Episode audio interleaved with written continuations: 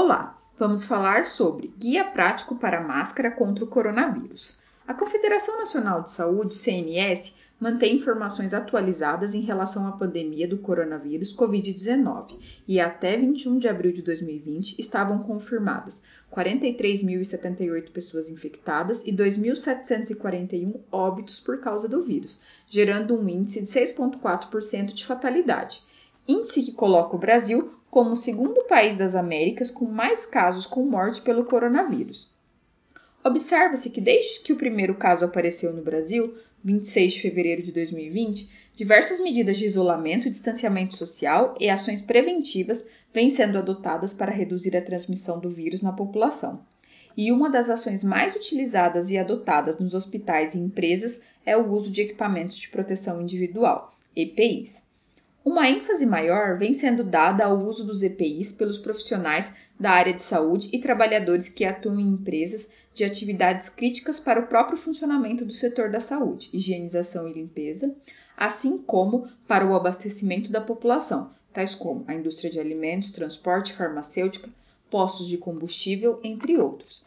A nossa equipe, em abril, lançou a campanha para o uso da tecnologia OnSafety de forma gratuita no controle e entrega de EPIs em hospitais e indústrias que continuam atuando e estão tendo um alto volume de entrega de equipamentos de proteção individual, como máscaras de proteção facial de alta eficiência N95 ou respirador com classificação PFF2, peça semifacial filtrante, luvas, uniformes, sapatos, entre outros. Com a tecnologia, é possível reduzir o contato físico e evitar a contaminação entre os profissionais da linha de frente do combate ao coronavírus e os que são responsáveis por distribuir os EPIs.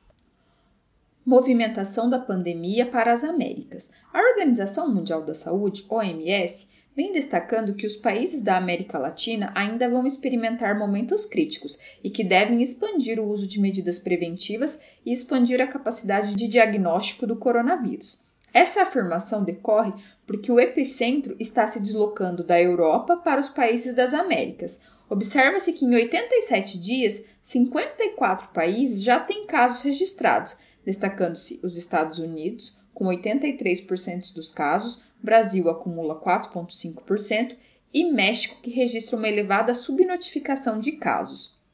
Uma das principais respostas para frear a transmissão do vírus e mitigar os impactos na saúde da população na região é continuar com o isolamento e distanciamento social. Além disso, incentivar o uso de máscaras faciais caseiras para as pessoas que, por motivos especiais, precisam se deslocar nas cidades.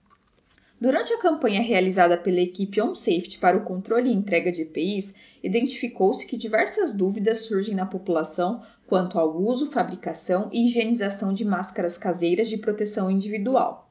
Apesar da máscara caseira não poder ser considerada uma EPI com certificado aprovado, CA, uma vez que ainda é necessário avaliar o atendimento dos requisitos normativos, diversos países vêm estimulando o uso de máscaras caseiras para a população com o movimento Máscaras para Todos, Masks for All.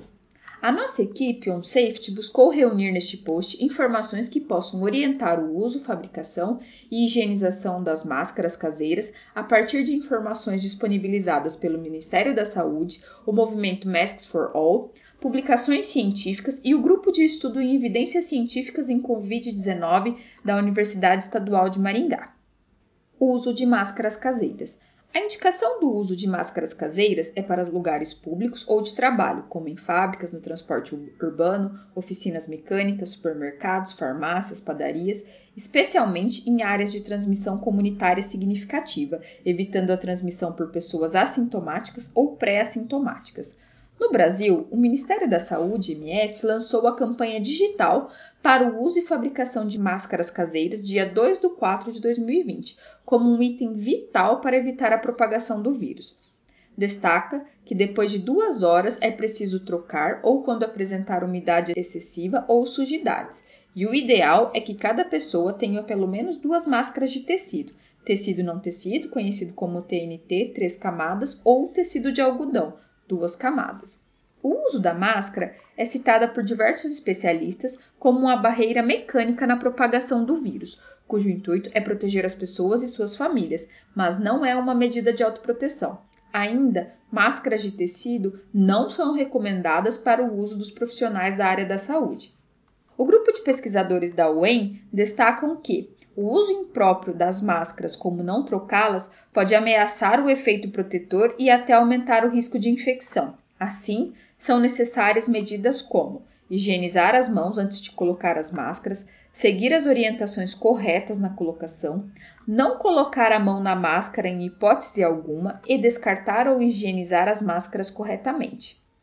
O uso da máscara caseira é individual, não pode ser dividida com ninguém e deve ser higienizada corretamente. O importante é que a máscara caseira seja fabricada nas medidas corretas, cobrindo totalmente a boca e nariz e fique bem ajustada ao rosto, sem deixar espaços nas laterais. Lembre-se de usar a máscara caseira sempre que precisar sair de casa, independentemente do tempo, distância ou motivo do deslocamento. Para evitar uma contaminação ou reduzir uma exposição por um longo período, saia sempre com pelo menos uma reserva e leve uma sacola para guardar a máscara suja quando precisar trocar. Sempre procure identificar a máscara para evitar contaminações na hora da higienização ou descarte. Ao ficar exposto a pessoas ou ambientes contaminados, é necessário descartar a máscara. Para isso, ao chegar em casa, borrife uma solução de água com água sanitária, duas colheres de sopa de água sanitária para um litro de água antes de descartar, evitando com isso que outras pessoas possam ser contaminadas ao manipular o item descartado, como por exemplo, coletadores, recicladores, profissionais de limpeza ou morador de rua. Fabricação de máscaras caseiras. Para produzir as máscaras caseiras ou máscaras de tecido, é recomendado o uso do tecido plano, como por exemplo, cotton, composto de poliéster 55% e algodão 45%, tricoline e cretone, tecidos de malha, tecido de algodão, como camiseta e 100% algodão, e ou tecido não tecido, conhecido como TNT, usando no mínimo duas ou três camadas.